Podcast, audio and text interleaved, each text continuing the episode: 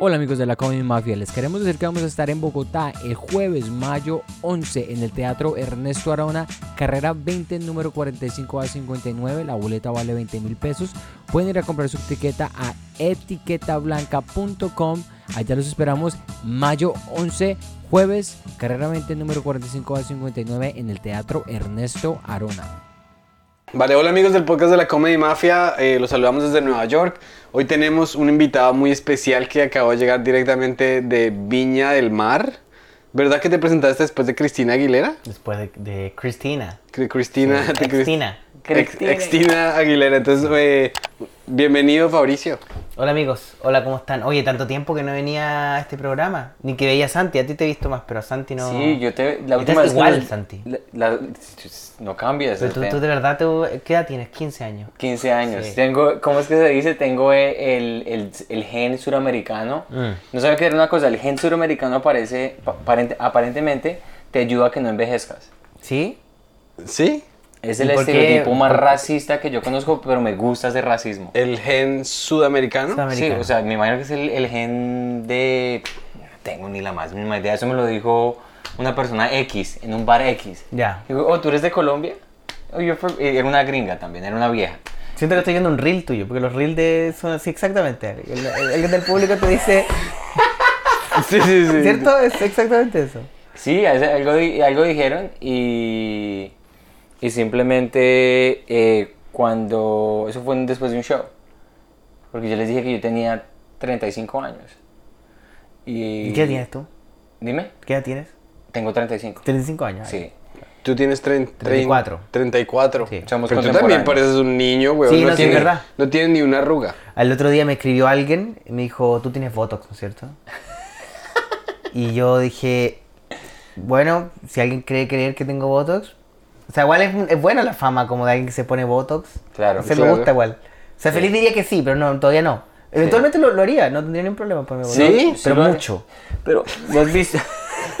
Como que Mickey es Rourke. mucho. Eso, o sea, no, no eso intermedio, no que no se note, sino que sea como Mickey Rourke o, o Sí, nada. sí, sí. Pero es que tú nunca has visto a alguien que se ponga Botox y que quede bien al final. Siempre, mira, mira a Stallone, Es que ahora sí. mira a Travolta. No, pero que eso no es Botox, eso es que se hace la nariz o se opera en la cara, pero cuando se ponen como un poquito, ahora la gente, por ejemplo, hay una línea acá, no sé de qué estoy hablando, pero hay una línea acá que no tiene, te ponen así una- un toquecito ahí, y se va en seis meses, como una cosita que te estira un poquito, Ah, ya, ya. y eso ya, parece que, que sí, eso no se nota nada, nada. Mm, nada, sí, nada. sí, es verdad. es Pero claro, claro, cuando te haces la nariz, cuando te tiras la cara así, ves como Madonna, ya ahí sí, claro. ahí O no- como la de Friends, Courtney Cox. ¿Sí Claro, la has se visto? ve como ¿Está otra mal? persona. ¿Está fea? Ush, Pero por ejemplo, Jennifer Aniston envejeció muy bien. Y Todavía debe está muy tener, linda. debe tener como un Botox carísimo que se pone así toda tres Ese es el. Botox que quiere Fabricio. Claro, claro, el Botox caro. Yo, yo estaba viendo, por ejemplo, si tú comparas a Anne Hathaway con Liv Tyler. Claro. Anne Hathaway tiene un Botox súper profesional y súper bien hecho. Sí. Y Liv Tyler parece el papá. no sé qué será, no sé si es la calidad del Botox o el doctor. Yo creo que a la gente se le va la mano a veces. Porque uno dice, o sea, por ejemplo, vemos, estábamos que es que nos encontramos a nuestro amigo Rafiña Bastos. Sí, sí, sí. Y, y Rafinha tiene cirugía, pero Rafinha no necesitaba cirugía. No. O sea, está, siempre ha sido simpático. Era simpático antes, sigue simpático igual. No le veo el. el- Y tampoco se ve tan distinto. O Por sea, se eso. ve un poquito distinto. Sí. se ve raro. Tú tienes, tú tienes un régimen. Ah, porque ahora, ahora que lo estoy viendo, tengo dos preguntas. La primera es: ¿tú tienes algún régimen así para mantenerte más joven o algo así? O... No, ¿Cuál yo es el régimen Tengo una de, de- teoría. de, de- de ¿Cuál es tu teoría? Yo eh, tengo la piel grasa. Y yo creo que la piel grasa hace que yo naturalmente me esté autohumectando constantemente. Yo estoy todo el día como humectándome solo, sin, sin ponerme ningún producto. Y yo creo que eso es lo que me ha mantenido joven. Claro. No, pero eso no es, eso es no es, teoría. eso no es teoría, es una verdad, güey. Claro, porque claro, mi esposa se sabe todas las cosas de belleza y ella me dice que eso es verdad. Otra, yo tengo una teoría similar, porque a mí cuando me salen granos, ¿Ya? me salen es atrás de las orejas. Ya, es como una pubertad. asquerosos, localizada. horribles. Pero yo digo, de eso me lo dio Dios. O sea, Ah, como que Dios atrás. me castigó con entradas, pero por ejemplo me dio los, las pasas más horribles, me salen Muy, muy, Por muy. otras partes. Atrás de la oreja. Y mi otra pregunta es, ¿por qué, ¿tú por qué dices que yo soy homosexual? No, no es que yo diga que tú seas homosexual. Solo te pregunté porque me dijiste que tú hacías un, un ¿cómo se llama? Se llama, eh, se escribe barre, barre, Porque, bar. porque tú me dices que chupabas verga en el gimnasio.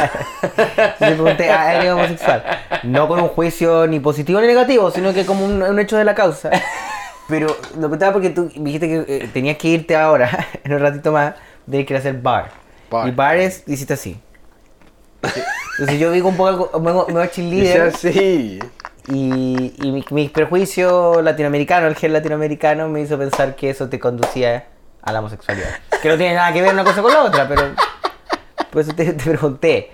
Te pregunté. Tus, tus amigos, tus amigos todavía, o sea, mis amigos siempre, como que no, que marica, usted es, usted es gay, es Son que es gay. ¿Todavía? sí. ¿En Chile todavía? No, menos, menos. Mi amigo mucho menos. Pero los, los colombianos sí, sí todavía están como obsesionados un poco con eso, ¿no? ¿Con, el, ¿Con decir marica o Sí, con, con la sí, homosexualidad. Con la homosexualidad, sí, claro. Mucho miedo a ser homosexual. ¿En, en Colombia? En Colombia. Claro. Como el hombre heterosexual le tiene mucho miedo, así. ¿Cómo voy a ser yo homosexual? Sí, Sí. es verdad. Eso vi que te afectó un poco la pregunta, por eso, por eso la hice. En realidad la hice para ver qué, qué, cómo te Es afectaba. que no fue una pregunta, fue una declaración. Tú dijiste, tú eres homosexual, así, Sí, es de la nada. Fue un juicio, sí. De pronto porque viste mi piel así que es Ah, grasosa dije y la- que la- no tengo, la- claro, la- que no tengo Y- arrugas. los granos atrás de la oreja.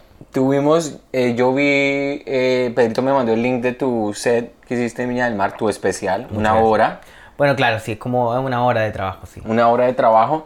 Seguiste después de, o sea, estuviste después de Cristina Aguilera y me di cuenta algo muy lindo y que me pareció, pues porque yo te he visto hacer comedia aquí en inglés y en español.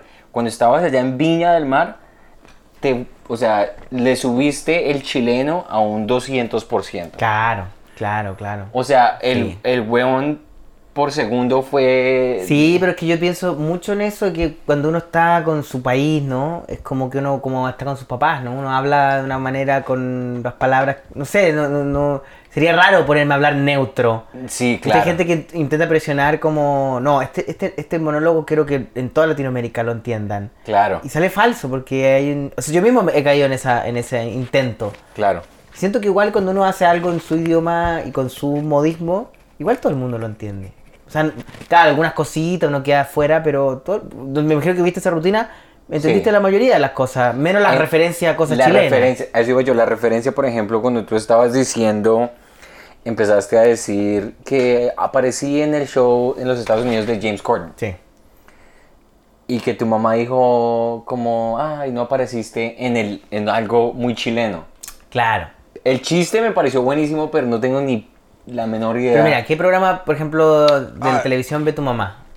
Sábados No, felices, no, por lo- ejemplo. yo, pero yo sé cuál es lo de la sanduchera. Los Sí, compadres sí. de la Sí, yo no sé qué, sí. es un programa de YouTube. Yo o sea, no, no, yo, yo entiendo lo que tú dices. Pero, pero pues sí, Es eso, es O sea, el, el- el chiste es súper universal en el ¿Y si es- tu mamá hace eso de verdad? O, o- Eh, no tanto, pero sí, no, como que no, quizás no como para bajarle el perfil, pero sí cuando le cuento algo me dice, ah, qué bueno, hijo. Como que no lo, no lo ve tampoco porque es difícil. Claro, claro, como- claro. No sé, bueno, también depende de lo que seas. Cuando elegí el James Corden, claro, sí que le pareció, ah, mira.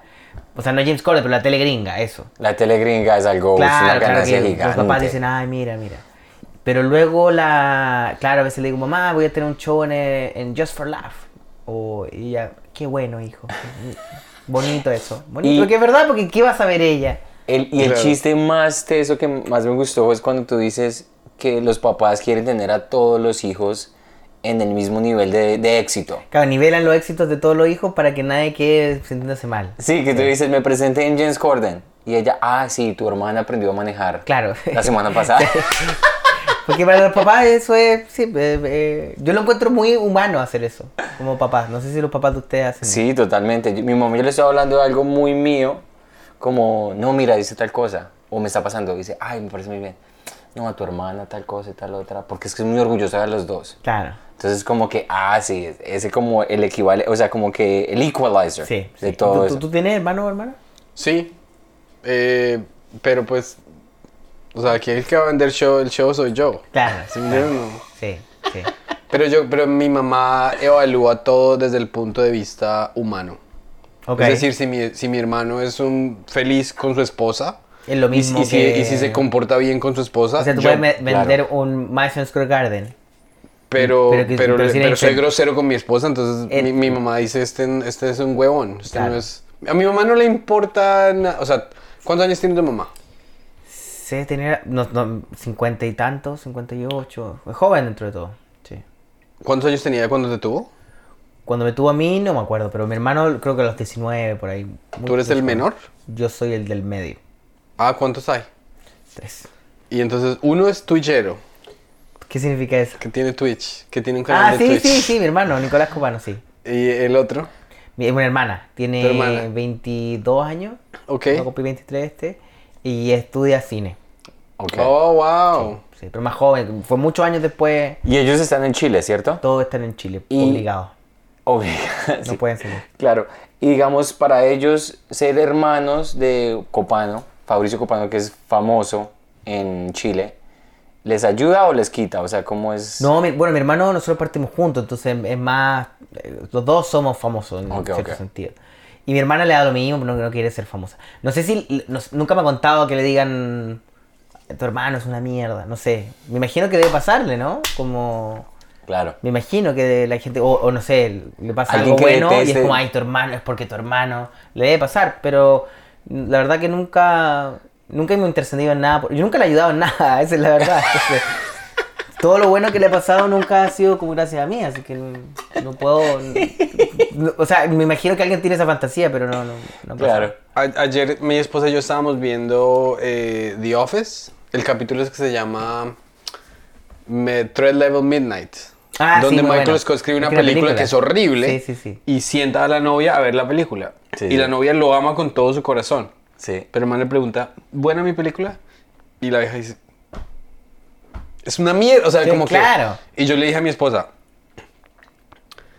qué buena suerte la tuya, que yo nunca te he llegado con un bollo de mierda para que me tengas que decir que... Esto es una mierda. O quizá ella no te, no te miente, ¿no? También. Claro. No, ella pues. ¿A tu esposa alguna vez te ha dicho, no hagas eso, que eso está muy mediocre?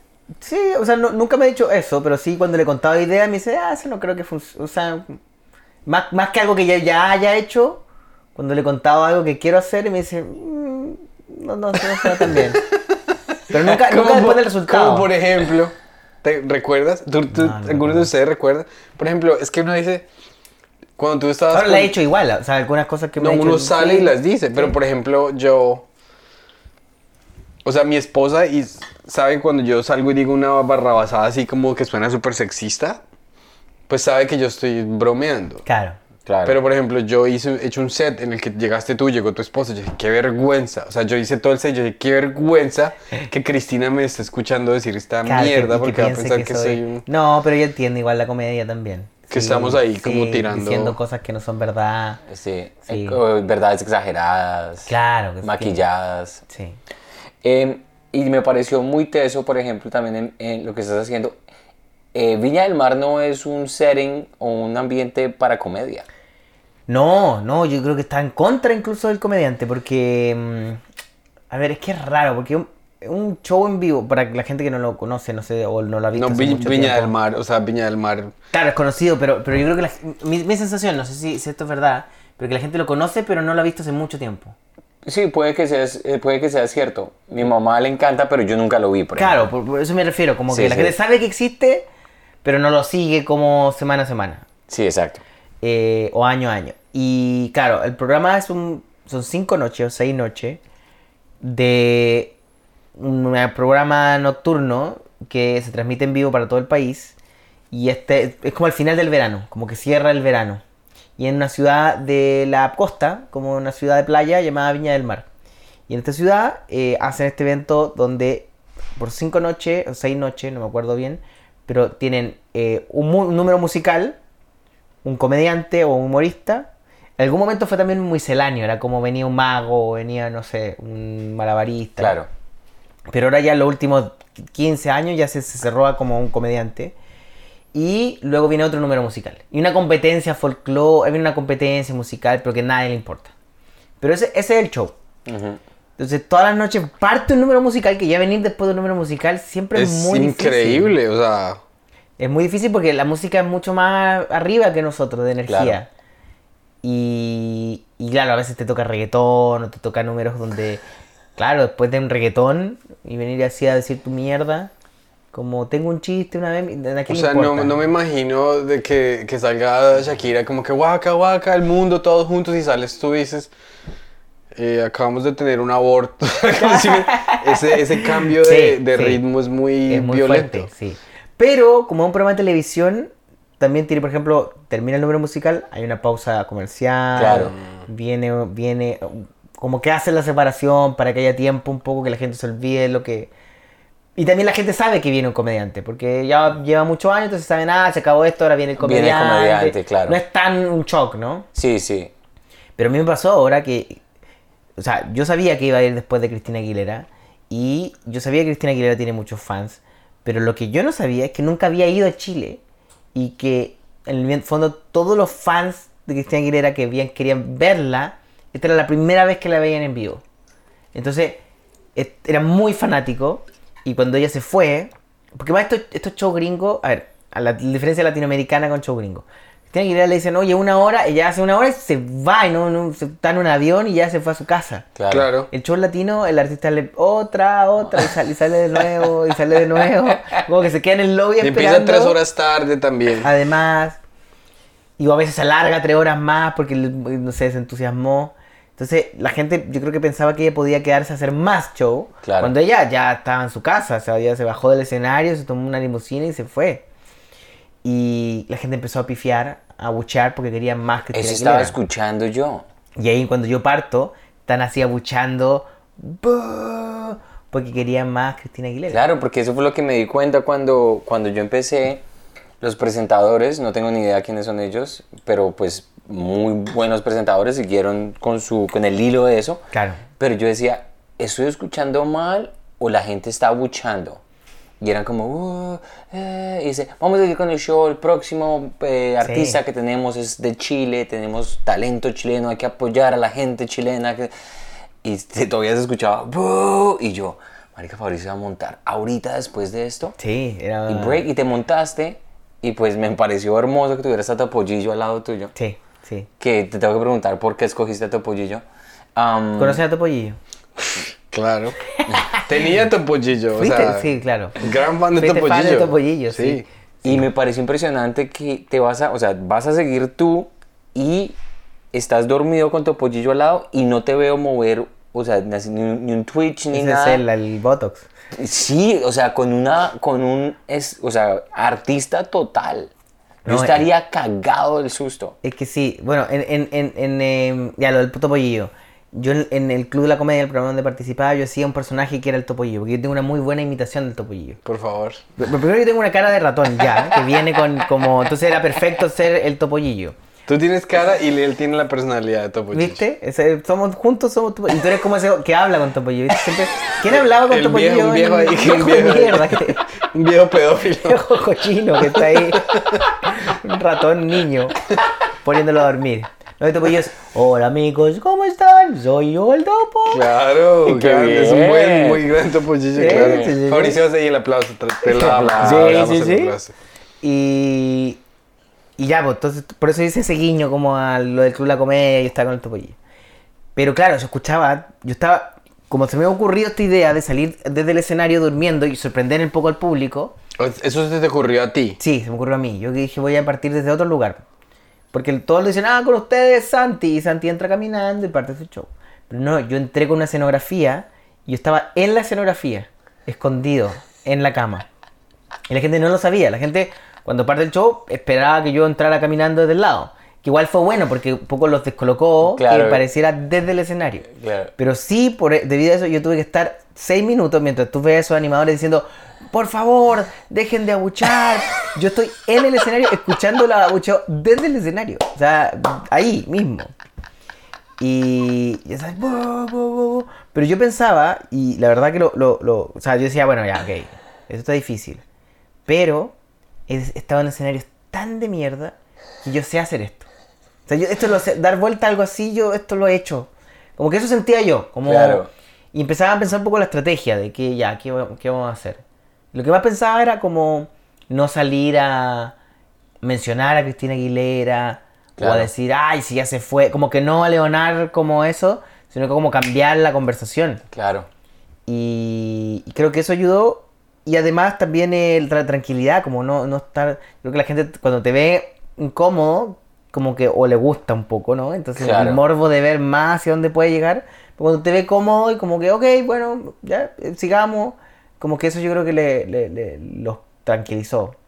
Pero sí, pues es parte del encanto del Festival de Viña, que te pueden abuchear Me pareció y... brutal, brutal. O sea, tenías nervios de acero porque no solamente tienes la capacidad de estar en la cama y levantarte sin ningún tipo de nervios, o sea, no se ven, no sé cómo te sentías tú en ese momento si tuvieras un poquito, y que los primeros chistes me di cuenta que no pegaron tan duro como después de los 3, 5 minutos.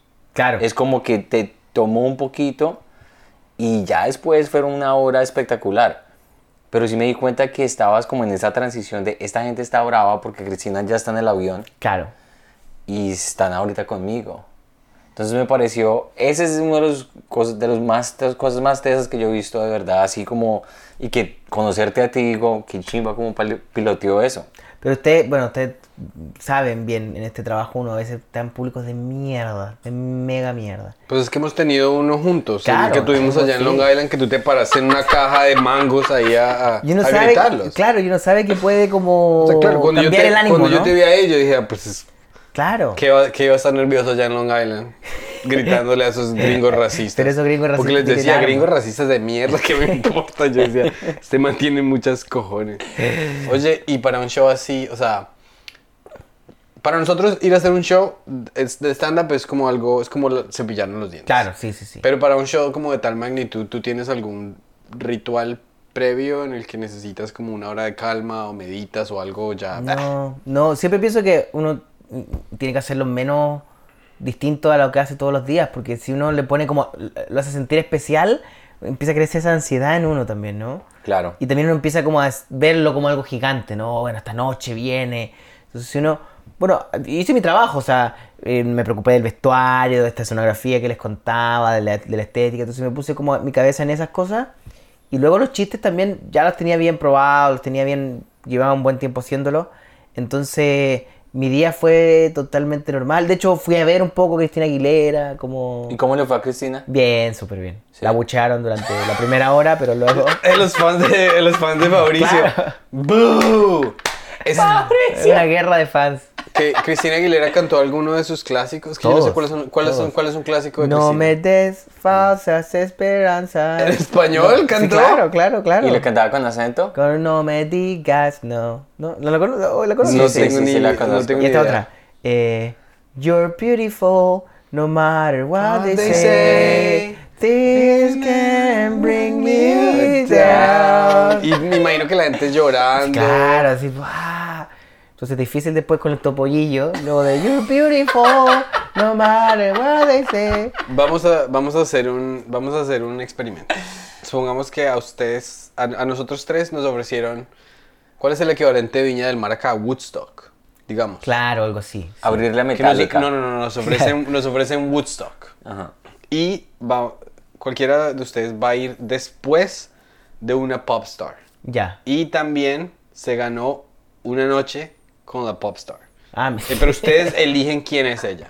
Obviamente es Primero que vamos siempre a tener- solteros Sí, y sí, todo. Ah, ok, ok, sí. En esta sí. ficción estamos solteros y... En ese escenario en estamos escenario. solteros y podemos culiar a libre albedrío. Sí, Listo. Ok. ¿Quién quieres que vaya yo primero? pues sí.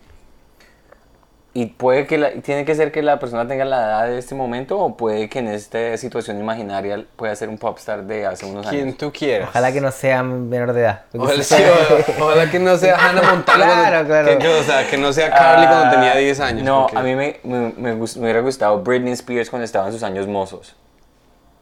A mí me gusta más ahora. Ahora que está Me demente, encanta. Debe ser más por entretenida, favor, ¿no? explíquenlo. Dios mío. Es que debe ser más entretenida estar como con su locura. O sea, es más en...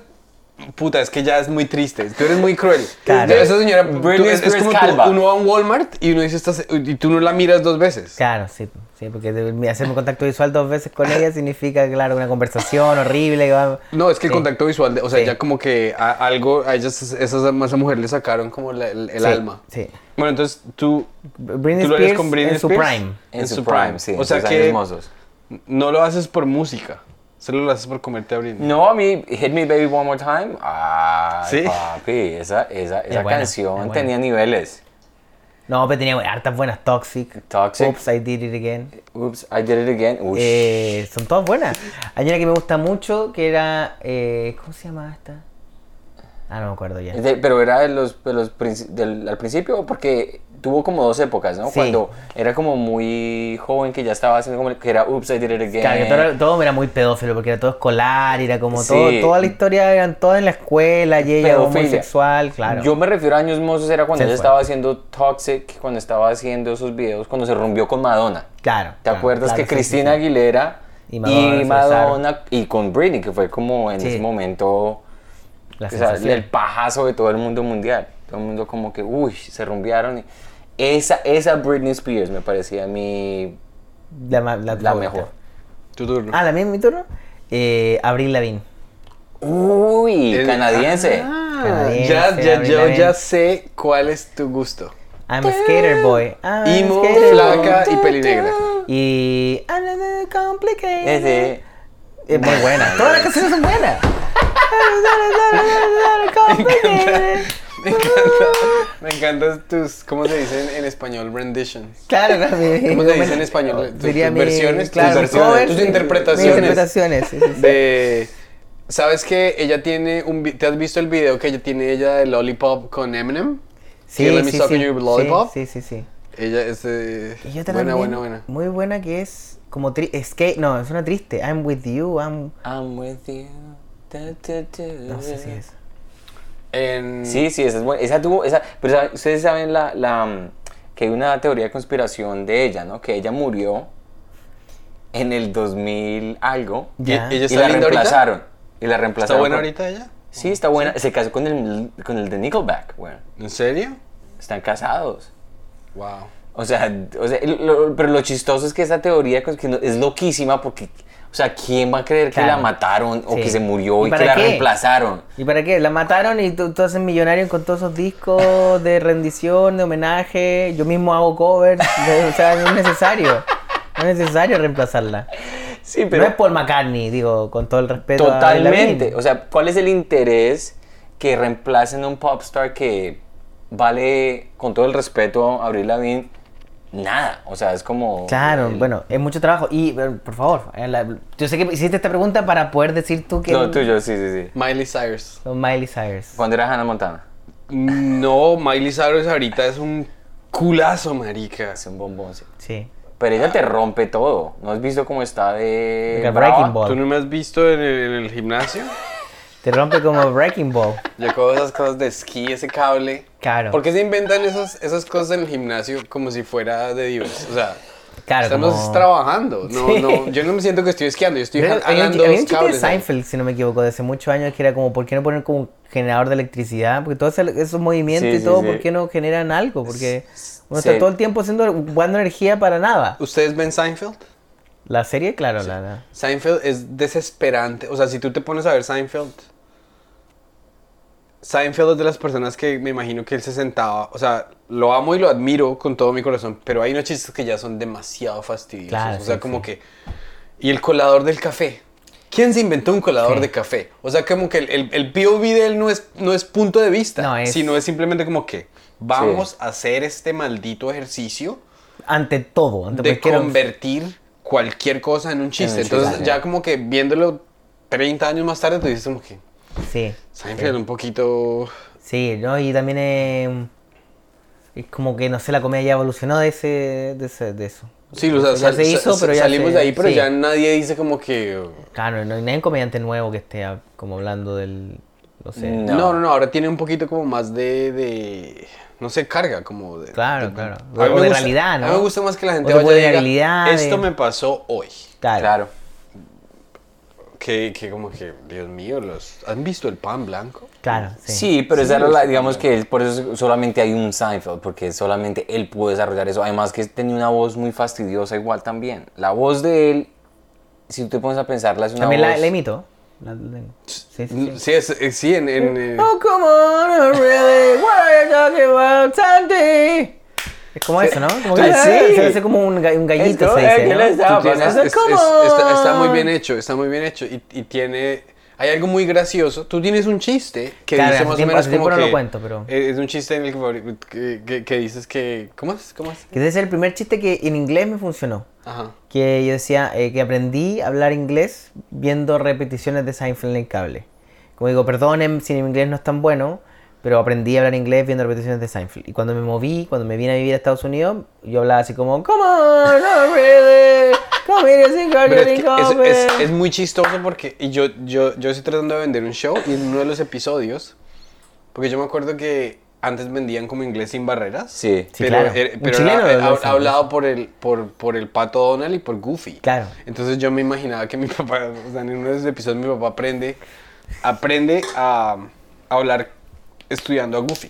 Claro. Sí, claro, claro. Porque a mi, a mi papá le pasó en verdad que Ojo, eh, a mi mamá la- ¿Así? a mi mamá la llamaron por teléfono y le dijeron, tenemos un curso de inglés gratis, subsidiado por el gobierno. Tienes que pagar 10 dólares y, y vale 5 mil dólares. Mamá dijo, lo quiero. Ah. Entonces le llegaron los DVDs y después le dijeron, eh, el gobierno solo subsidió 100 dólares, nos tienes que dar 5 mil dólares. Y mi mamá dijo, no quiero, les mando los DVDs. Claro. Y le dijeron, le vamos a llamar a inmigración. Eso fue en Wow. vida real. Entonces como que fue un tipo como de blackmail o algo así. Claro. Sí, pero entonces en el episodio tonto que yo pseudo imaginé, mi papá le, le hacen esa estafa, pero él no quiere que nos deporten a todos, entonces él mismo quiere confesarle a la policía lo que pasó, entonces él mismo estudia y va a la policía y habla como Goofy un poco, y se entrega buena. y la policía se ríe. Qué. Pero es, un- es, es, es, es, es bastante, es bastante gracioso eso. Ahora, volviendo, Miley Cyrus, usted, digamos, eh, tú la has visto cantar Like a Prayer de Madonna, Sí. o Jolene. Sí. o Nothing Breaks Like a Heart. ¿Cómo es que este? ¿Tú conoces esta vieja calva que Sinead, Sinead O'Connor? Sí, sí, sí. Sinead O'Connor? Sí, sí, sí. ¿Cuál es? Nothing, Compares to You. Es muy buena, Sinead O'Connor. Los, o sea, comer hongos y escuchar eso. Claro, te... pero me gusta mucho la canción nueva que tiene Flowers. Flowers. Muy buena canción, Sí, no es Flowers. que eh, ah, I can ¿quieres- buy myself aquí te tengo una flowers. primicia que no sabe A nadie. ver qué pasó. Casi me divorcio. es que todo. Esto ya se está confundiendo. Esto parece. Es, es un show para niños como iCarly. A ver qué pasó. A ver, ¿qué pasó? Casi, casi me divorcio. Casi te divorcias. Casi me divorcio. Por, por la canción Le de pagué al Flowers. abogado. Ah, sí. Le pagué al abogado. Y te, y te mandó unos DVD. Le pagué, le, pa- le pagué el viernes. O sea, yo dije, ya no, no me aguanto esta mierda más. Le pagué el viernes. Pero el man, pues como es judío. Se te robó la plata. Voy a ver el Passover, archivo. Voy a ver el archivo el jueves después Claro. de Passover. Sí, claro. Y el miércoles por la noche yo llamé a mi mamá. Y le dije, mami, mañana ya se empieza el proceso. ¿Metí la pata o no metí la pata? ¿Me apresuré o no me apresuré? Y me dijo, se apresuró completamente. No lo haga. Espere. que- Yo dije, mi mamá sabe más que yo. Claro. Entonces ya me desdivorcié. Te divorci- o sea, te divorciaste. so- Pasó de En divorciado. el fondo no te divorciaste por, por gracia de Dios.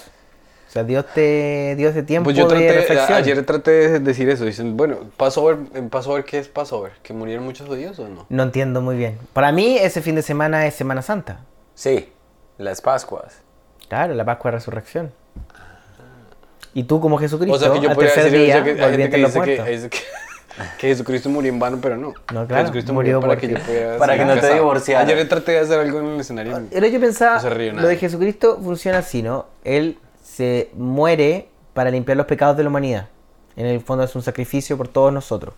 Pero la pregunta es, si Él se muere para limpiar los pecados de la humanidad, ¿es los pecados hasta, hasta ese momento? O sea, limpió de ahí para atrás. Es como que borró el Mm. historial del computador para atrás. O de ahí todo lo que, o sea, los pecados de ahora también cuentan. Porque cuando dice Jesús murió por tus pecados, no murió por, o sea, murió por los Qué míos también o murió por los que pasaron de ahí hacia atrás. Y se empezó a acumular nuevos pecados. Claro, y ahora hay, hay una cuenta ya que está desbordada.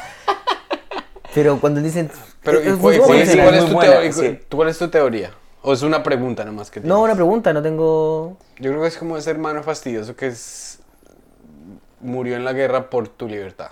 Claro, Entonces ya todo el resto de tu puta vida te van a decir que tienes que ser bueno porque... Claro, por tu libertad. Por tu libertad, claro. Sí, o sea, sí, yo también, yo creería que él murió por los pecados del pasado, los del futuro, pero es que, digamos, la idea de Jesús como tal es, es como tan fabricada que es, uno puede decir lo que quiera, o sea, él es- Claro, él es, es- muy flexible, ¿no? La Biblia sí. y todo.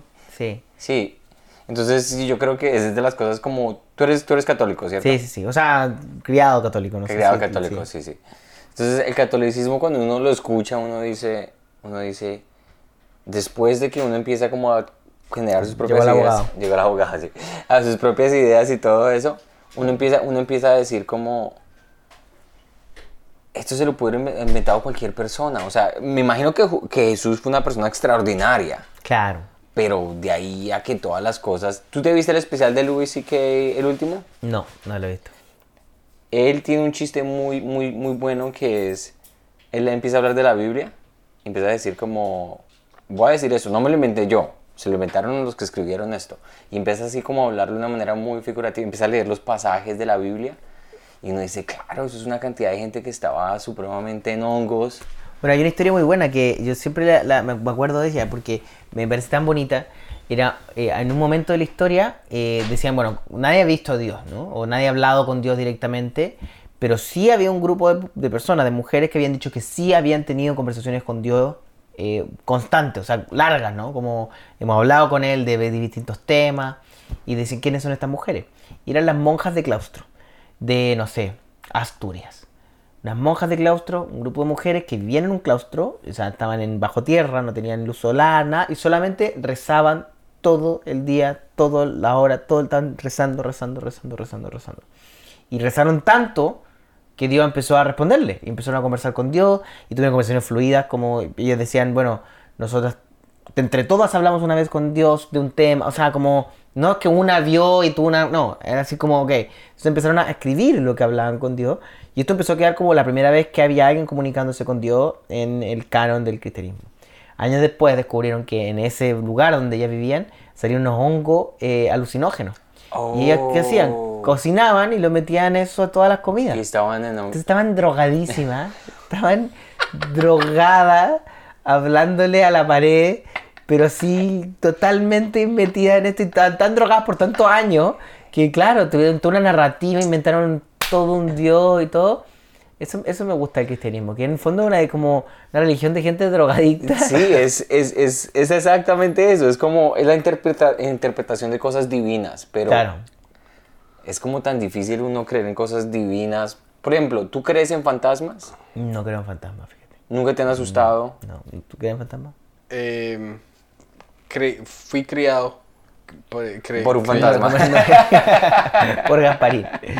No, pues mi, o sea, mi, mi papá como viene de un pueblo así pequeño de Colombia donde no había electricidad y todas Claro. esas cosas. Entonces, eso puede razones para no creer en los fantasmas. Que la llorona, que la patasola, Ah, claro, que los ruidos. ¿Vieron, ¿Vieron que ahora, esto nada que ver, pero salió una película en Netflix sobre el chupacabra? Chupa, sí, sí, ya, creo, creo que se llama Chupa. Chupa y que, que creo que es una película positiva o algo así que... ¿Cómo le ponen chupa? Eso significa que los gringos no tienen idea de cómo se habla en Latinoamérica. Ah, y él no, dijo, no, no. chupacabras, but like this, like just call it chupa. Just call it chupa, like Hey, it chupa. needs to be catchy, man. Oye, Claro, chupa. it's just chupa. Y en español chupa es chu- eh, suena feo. o sea, Chupa suena- como chupa Chupa ahorita, te voy a, ahorita te voy a dar eh, otro ejemplo. Pero tengo que hacer un pequeño paréntesis. Sí. Porque yo mencioné Flowers. No así de la nada. ¿No, ¿Tú mencionaste Flowers? Yo mencioné Flowers y tú me, me- me contaste toda esta historia de... Porque cuando yo me estaba, con, o sea, nos separamos el fin de semana, entonces yo me, me- un día me, emborraché y me puse a ver, y me drogué, fumé marihuana y me puse a ver canciones de Miley Cyrus, estaba así como todo sentimental. Y después llegué y cuando nos, cuando nos reconectamos estaba ya bañándose, como que yo me puedo comprar mis propias flores, o sea, yo misma, es una canción como para uno sentirse bien. Claro, es muy buena, porque, es, claro, e- ella se separó de el Capitán América. Mm, De sí Liam- fue- Liam- sí, ¿Era el Capitán América o se separó del hermano Ah, de Thor? Ya, ahí no sé. Era uno de los hermanos de- australianos. Pero según según me explicó mi esposa, eh, Sí, es que esa, can- esa- canción chismes. tiene como un- una, una pequeña melodía parecida a la de Bruno Mars. Porque él le dedicó esa canción a ella. ¿A ella misma? Mi, esposa me contó esto. Mi- la- Pero el- Bruno Mars no tiene nada que ver con, con Miley. dime. No, pero en el fondo el esposo le dedicó el esa canción de esposo le dedicó la canción de Bruno Mars Ah, a ella. ya, ya, ya, ya, ya. Entonces ella hizo el sampling de esa melodía porque el punto es, usted me dedicó esa canción, That I Should Buy You Flowers, entonces vainas, y digo, qué chimba, yo me puedo comprar mis propias flores, chao. Bueno, pero, o sea, muy- sea- le salió muy buena el... el- Es muy buen mensaje además, porque es verdad, yo me puedo comprar mis propias flores. Claro, ¿Qué- y ahora Bruno Mars la va a demandar. Claro. Yo, yo no creo en fantasmas, pero algo que sí creo es en el... En, eso lo estábamos hablando ahorita. el chupa. No, no, que es Santi, chupa chupa. Santi, lo que tú estabas diciendo de, de como que te programaste a pensar que te iba a ir de cierto modo presentándote en Ah, español en- con ciertos públicos en la, en la- en la- en- La, la, ¿cómo se dice? Cuando- como como la, el la ley, como la ley de la atracción o sea como que tú crees como que tú creas lo, lo, que pasa lo- no en ratificas, lo Manifestas, decretas. lo manifestas. Como que lo decretas. lo ¿Manifestas o decretas? Claro. o sea por ejemplo yo le decía a Santi que cuando yo vivía en Colombia y mi papá tenía dinero o algo así yo veía digamos un niño de mi edad que iba a mi mismo colegio pero tenía los zapatos rotos y, y se nota que no, no tenía para comer el- el- el- recreo y cosas así. Y yo, yo decía, pues este niño no, no tiene ni para no, no zapatos. está manifestando bien. Nunca va No, de, eh, es que decreta. regalarle un libro. Decreta mejores Bueno, ya no, zapatos. no estás comiendo, pues manifiesta O sea, algo, compra, no seas compra propias flores. Compra tu... No, no. Cómprate tus ¿No has escuchado flores. Flowers? ¿No Da. tienes Spotify? Entonces, pero para mí ese era como pánico tremendo, o sea, decir como que uno cómo sale de ahí. Claro, el miedo a la pobreza, eso es lo que Algo así, exacto. Y, des- y después mi familia perdió todo y yo terminé en la misma posición. Que ese niño. que ese niño. Y, Y- han pasado muchas cosas en mi vida en que yo, en que como que el, el peor miedo que tú tienes Se realiza. te vuelve realidad. Claro. ¿A ti te ha pasado eso alguna vez? No, no, nunca me ha pasado que mi peor miedo se vuelva realidad, pero sí he tenido siempre mucho miedo a la pobreza. Y de hecho una vez como que mi esposa me dijo así como, está muy difícil que seas pobre. Como a esta altura de la vida, como está muy difícil, porque Claro. yo siempre he tenido un problema, mucho miedo al dinero, a perder dinero. De hecho estoy es algo que estoy tratando, o sea, estoy tratando de aprender del dinero, porque es como siempre he sentido que como artistas nosotros como que intentamos, como que odiamos el dinero, ¿no? Como que un poco enemigo de nuestra, y yo, yo pienso que era al revés, ¿no? Como que si te da libertad saber cómo funciona Claro. la economía, Entonces, estoy intentando aprender de cómo funciona la economía, cómo funcionan los bancos, cómo funciona el sistema. Claro. Eh, para poder manejarlo con mejor soltura y también para, no sé, digo como chiste o lo que se me ocurra. Pero sí, eh, el miedo a la pobreza es un miedo, yo creo que muy racional igual, pues obviamente que uno no quiere ser pobre, da, da mucho miedo perderlo todo, y especialmente cuando uno ha estado cerca y sabe lo que es. Yo siempre he tenido miedo como de, de un día voy a cagar y voy a volver atrás y voy a terminar. Claro. eh, y claro, un día mi esposa me dijo, pero eso no va a pasar. Porque incluso si te va mal, ya conoces gente, tienes amigos, no sé, como que tienes redes que igual te van a sustentar al menos de... O sea, no vas a estar en la pobreza extrema, o sea, eh, Claro. sería muy raro. Y igual es cierto, ¿no? Como- Sí, pero, Sí, pero- que hay que cagarla mucho. O sea, tendrías que ser. En, en Colombia existe un boxeador muy famoso, Pambelé. No sé si lo conocían en No. Chile. Él fue como. creo que fue el campeón del mundo de Walter Wade Champion de boxeo. Y ahorita él es eh, mendigo en Colombia. O sea, él lo tuvo, llegó a la cima más grande y ahorita él es. No sé si ya el murió. alcoholismo, pues. Claro. No sé si ya murió, la verdad. Eso es una historia, estoy reciclándola de hace como 10 años. Pero a eso, es, tienes que cagarla muy, mu- O sea, tiene que ser como Fabricio Copano le gustó el crack y resultó yéndose para quién sabe dónde y... claro, claro, hay que cagarla muchísimo. O sea, tiene que ser... Pero, un- y como tú no tienes esas cosas que están, defectos fundamentales, o sea, no sé si tengas algún vicio o algo que... Por el momento, sí, no. no. Pero, lo- ¿y, tú, ¿y tú dónde crees que Abril viene? ¿Tú de dónde, de dónde crees, de dónde crees que se origina ese temor? de, no sé, nacer en la clase media, clase media baja, de ver. Yo creo que eso es. Uno Claro. de- Porque uno ve primo, o no primo, Pero- sino gente que uno conoce como que, uy, sí, o sea, no es, no es tan, tan lejos. Y- Claro, sí, saber que está cerca. Ahora también hay una edad, yo creo que cuando uno es niño, que uno no sabe cuánto tiene, o sea... Y no importa. y no te importa, y no te das ni cuenta. Y luego hay un momento donde es como, ah, mira, parece que éramos pobres. Pero pasa después en la vida. Uno al principio es como, ah, esto es la vida, ¿no? Está todo bien. Pero y tú eres padre también ahora, Claro. entonces ahí está el el, el, el, el, el- Pero mi hijo es tiene unos privilegios ridículos. O sea, como que hay, hay que quitarle privilegios. Sí, Claro. sí, a mí no me importa. O sea, si, si mi hijo tiene que pagarse su propia universidad, no me importa. Y de aquí a que yo tenga hijos en la universidad, ya nadie va a ir a la universidad. Es que no te tiene sentido. ir a la La universidad. universidad es un desperdicio de... Sí. Pero por ejemplo, o sea, digamos... O va a tener que ser otra cosa completamente distinta. Algo completamente Sí. distinto, porque cinco años de... Tú no fuiste a la universidad, ¿no? No, no terminé. Afortunada. ¿Pero para qué? Digo, Fui y no terminé, sí. Me hubiese gustado igual terminar, como para decir, soy, oye, además soy sociólogo. Claro. ¿Has estado estudiando sociología? No, no estaba estudiando en literatura. Literatura. Yo, Bueno, yo, yo tengo una maestría en literatura y ni- Sí. nada. Es verdad. Eh, porque, o sea, digamos, uno tiene un amigo que le dijeron cuando era, cuando era, tenía 10 años, eres feo, eres feo, eres feo. Claro.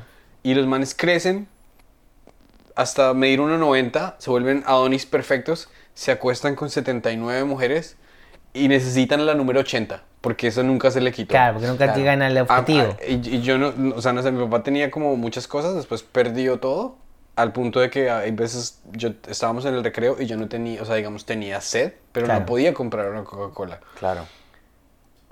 Y ese miedo nunca se me ha ido. claro, sí. O sea, digamos, cuando yo vivía aquí en Nueva York y tenía que hacer open mics, y yo decía, pero no me puedo gastar 6 dólares en un café con un muffin, porque son 6 dólares que me van a hacer falta. Claro. Y ahora ya me podría gastar muchísimo dinero y nunca terminaría de gastarlo. Pero igual, si... ¿Nos estás si- diciendo si que yo- eres si- millonario? No, no, pero si yo le voy a pagar 10 dólares a alguien que me traiga la comida del supermercado, Claro, claro, claro. a mí me, me duele las huevas Claro, claro. y yo prefiero ir a... Al- Sí, yo también. Pero también eh, eh, eh, es que es rara la relación con el dinero. El dinero es, una- es un- es raro.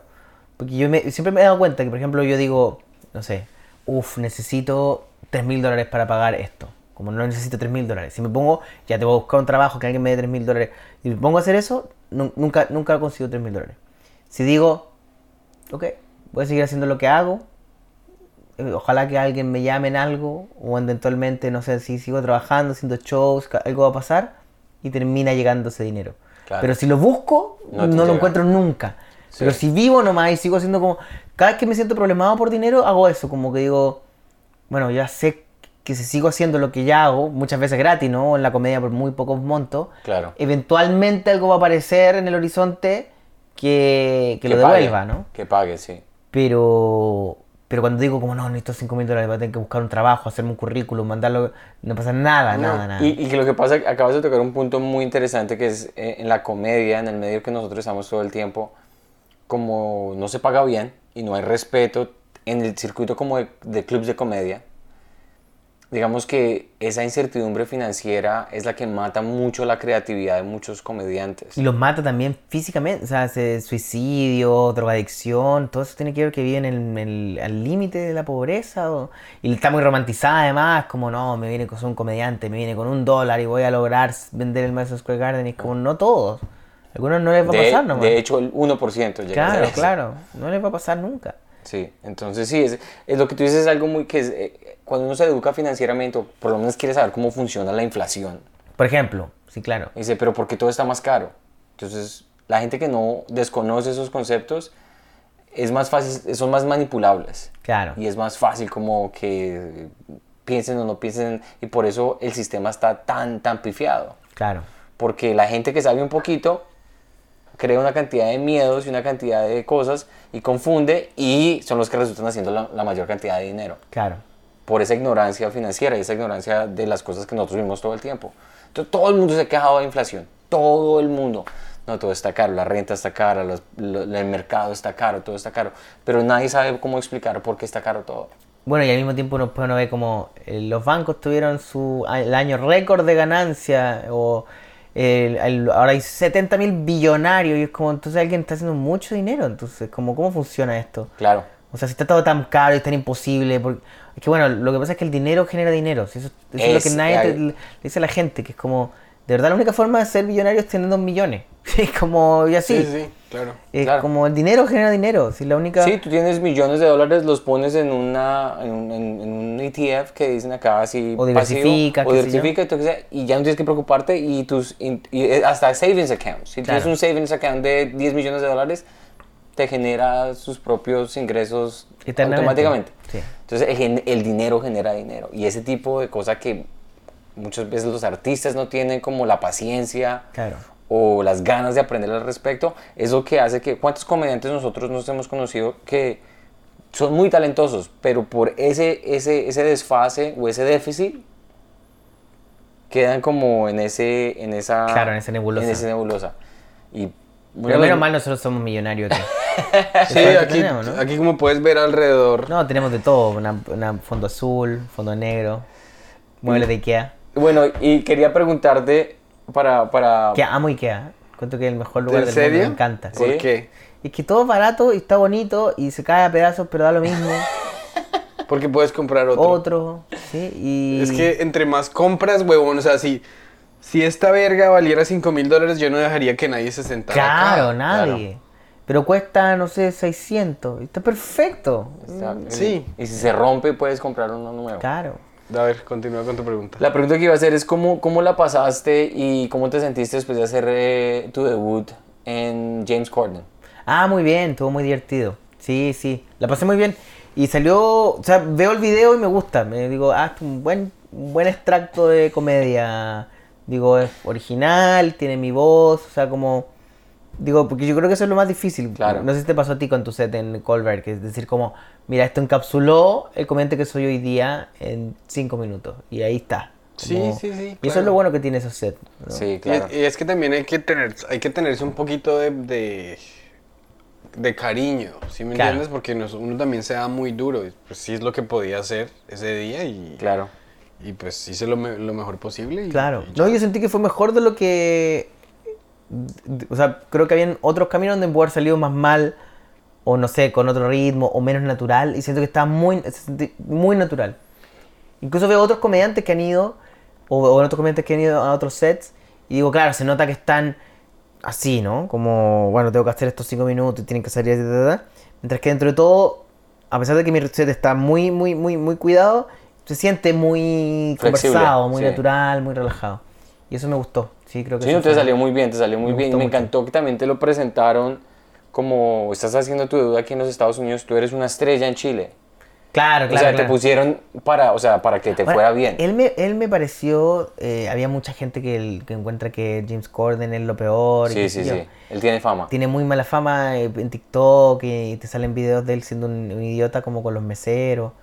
Pero él, por ejemplo, antes de presentar al comediante, antes de volver de la, del break, ¿no? Como del commercial break, eh, todo grabado, entonces como que antes dice, hey, al público, atención, viene un comediante nuevo, quiero que lo recibamos con mucho cariño.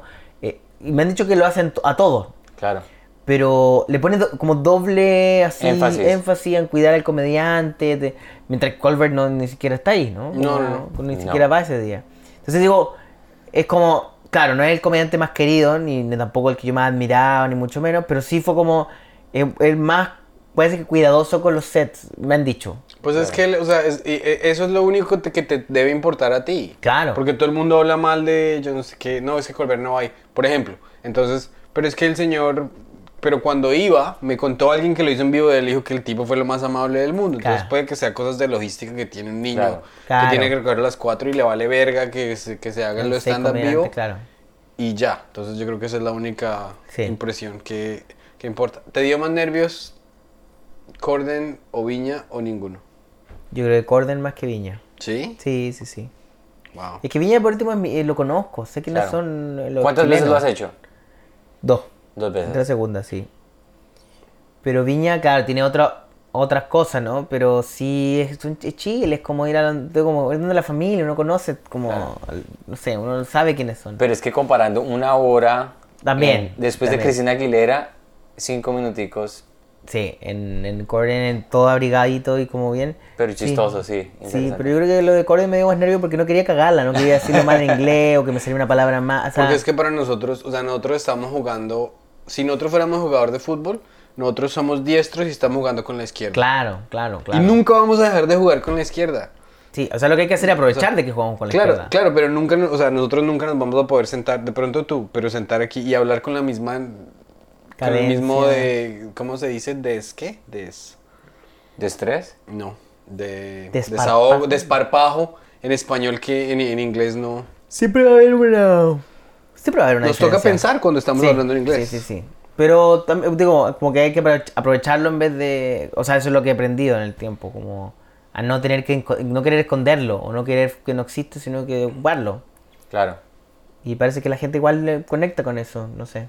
No, muy, muy, muy, muy, felicitaciones, de verdad. Felicitaciones, es muy, muy chévere, pues, verte a ti, que te, va- que te ha llevado muy bien en las dos. Todo divertido, sí. Muy, muy, muy Ahora lo que sí quedé como agotado este año. Siento que en enero, porque esto fue enero y febrero. Enero Corden, febrero Viña y después marzo como que siento que ya el, año partió demasiado arriba. Sí, Como que me dan sí. ganas de ir a dormir, ¿no? Sí, claro. No, y es que la, es que la viajadera también te mata, weón. Claro, intenso. Y luego fui a, a- a España, tuve una gira en España. Entonces he estado, sí. Ahora en mayo voy de nuevo a Chile. Estás, pero lo importante es que estás trabajando y ahí Sí. estás llegando. Lo que sí, de- de- de- como que no he hecho tanto show acá, en Nueva York. Porque además que siempre te piden los available un mes antes. Claro. Y yo no me lo sabía, entonces como que quedó un par de meses medio vacíos, pero, o con poquitas cosas. Pero bueno, tengo que volver a ponerme ahí de... Claro, ¿Y te, y te has parado en inglés últimamente? Sí, sí. En el West Side Comic Club, sobre todo, en el Instagram es muy York. chévere. Sí, está muy bien. Así que espero, pero espero retomar el ritmo anterior, porque antes estaba casi todas las noches. Claro. Pero bueno, Es que tenemos que ir al cellar, les aviso a Santi que vayamos, nos sentamos ahí a... Claro, a comer. Es bastante divertido. Y, Sí, y la siempre llega bien. alguien y se sienta. Yo Sí. pensé, yo lo que yo le decía antes, yo pensé que iban a decir como que, ay, mira este, aquí que como... quiere estar... El que quiere, que desesperado. Todo lo contrario, la gente llega, hola amigos, y se Claro. sientan ahí a- a- a, com- a comer, a conversar, a tomar algo. Sí. Yo tengo una última pregunta. Por favor. Volviendo a lo del secreto y lo de Jonas, esas cosas, una de las terapias para curarse el miedo a, a la pobreza, el miedo a que se le acabe uno el dinero, es uno salir y puta gastar. Claro, y te dejarle tenerle miedo a gastar. Ah, sí, gasto, o sea, me voy a comprar esto y me Yo va a tenerle dar miedo a la un plata, huevo lo sí. que cueste. ¿Cuáles son al- al- en- en- algunas instancias en las que ustedes dijeron, hoy no me importa la plata y gasto? Y me gasto bien. Bueno, ahora que estoy construyendo este estudio, que les contaba justo antes, y que voy a lanzar un podcast con este estudio, es que todo el tiempo estoy descubriendo cosas más caras, ¿no? Como compré esta cámara, pero necesita este, este adaptador, que necesita este, y para que quede bien tiene que tener, el sonido no entra, hay que comprar otro cable que tiene este. Entonces como que cada vez los precios van creciendo, y en un momento fue como, "Eh, bueno, que, cueste lo que tenga que costar. Claro. Ah, bueno, ya. Y como que igual tengo, por suerte, después de Viña y todo, sa- saqué dinero, pero igual es como ya, bueno, que cueste lo que... Lo que tenga que costar, Sí. sí. Listo. ¿Y tú? Algo en que, así, porque el- el- la respuesta de Fabricio fue una respuesta sobre No, algo profesional, algo que tú no estás, tú no estás despilfarrando, No, estás no, siendo no, estás generoso, invirtiendo. estás invirtiendo, Estás entonces, invirtiendo. tú. Sí, yo le tengo mucho miedo a gastar mucha plata, es el problema. Yo tengo reflejos de no me gusta gastar por gastar. Y ya cuando te casas, yo creo que hay muchos momentos donde hay inversiones donde uno dice, ah, pero cuan- una inversión que hice hace, hace, hace poco que dije, ah, que No, un gasto, yo quiero un gasto Claro. frívolo. bueno, bueno, un, gasto, comprar un carro, por ejemplo. Ya, pero no es tan frívolo. no es frívolo. ¿No ¿Aquí frívolo? nadie gasta frívolo? Nada. Ah, Bueno, yo por ejemplo, a mí, me- a mí, a mí, para mí no, era, no fue fácil comprarme una, un steak de 50 dólares. Claro. Un pedazo de carne de 50 dólares no fue fácil. Sí. Y lo hice y fue la cosa más rica que me he comido en mi vida. O comprarme un PS5, por ejemplo, que fue de puro Eh, goloso. bueno, pues Sí, 600 se- dólares. 700 dólares porque sí. Claro. Porque quería jugar NBA 2K23 en PS5. Solo, solamente porque lo quería hacer. Claro. Sí, eso te, sí, sí. No, yo lo he hecho eso con la ropa a veces. Como, sí, sí. Pero nada... A ver, No, no dime. tengo nada tampoco tan caro, sino es que como... Sí, pedir cosas del... De... Bueno, o a veces sí, no sé, he gastado 300 dólares. El chalequito de James Corden me Sí. costó como 300 dólares. Ah, ahí está. Claro. sí, sí, sí, ese tipo de cosas que uno dice, de verdad sí quería, tenía, valía después, la pena. Después te riegan un vino ahí. Claro, pum. Yo mismo, así toda... Y por ejemplo, ese chalequito lo tienes que llevar a la lavandería especial.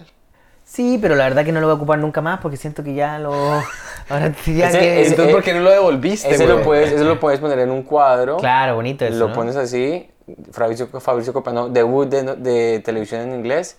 Listo, y lo y al puedes ven- museo- y lo puedes y tus hijos lo pueden vender por millones de dólares cuando tú ya no estés. No sé si La- millones, pero. La- Museo Sí, Mauricio Copano. 300 dólares, Puta, pero tú eres muy famoso. Algo, algo va a haber un, un- en- un- en, un Chile hay museo, algo. En Chile hay museo de Fabricio Copano. No, no, pero hay un museo, el Pero Museo de la Moda. Yo podría mandar al Museo de la Moda. Eso. Claro, exacto. Que lo tengan ahí. Claro. Es un poco. Bill Cosby, ¿no? Tiene un, un homenaje al. sí. Es que la gente tiene las reacciones con el dinero muy raras porque, por ejemplo, mi esposa no me deja botar esas, las bolsas de Target, que son bolsas que valen 5 centavos. Sí. Y hemos tenido peleas, pero de que, fue puta, nos separamos y me bota mis bolsas. Pero abres la nevera a veces y va a haber 5 comidas pedidas Y todas ahí. y todas ya se- están podridas. Están podridas. Y eso sí hay que botarlo, porque a mí, ¿por qué, Claro. me, va- por qué voy a comer algo que no quiero? Claro. Entonces, como que... Sí, no, sí. el, el- el- Inconsistencia. Y lo que es impresionante es la cantidad de comida podrida que hay en el mundo. O sea, la comida que no se come. No se come, sí. La cantidad de comida que no se come, eso lo encuentro alucinante. Que Hay Hablando- gente con hambre y, se- y la cantidad de comida al día. No, no, habla- aquí, aquí, en, aquí en Nueva York por eso tenemos como 10 millones de ratas. Claro. Por toda sea, esa la comida desperdiciada. Ahí acabaron de nombrar a una señora que es SAR Sí, antirratas. solo su trabajo es que no haya más ratas. Me encanta. Sí, sí. ¿Sabes qué? Ese trabajo a mí me encantaría. Ser el SAR antirratas. Pero el problema es que las ratas se vengan también. O sea, eh, los- las ratas también pusieron un zar antihumano. Antihumano. No, pero marica, o sea, imagínate qué chévere porque yo soy comediante, entonces me toca sentarme enfrente de una página blanca a inventarme un show o a inventarme un chiste. Si tú eres un SAR antirratas, sales desde las 8 de la mañana hasta medianoche con una pistola de veneno o con algo y empiezas a matar ratas. No funciona así. Para mí sí. No, y hace una organización de dónde poner la basura. No es que saque una pistola con una metralleta y. ¡ta! Yo no, no, no.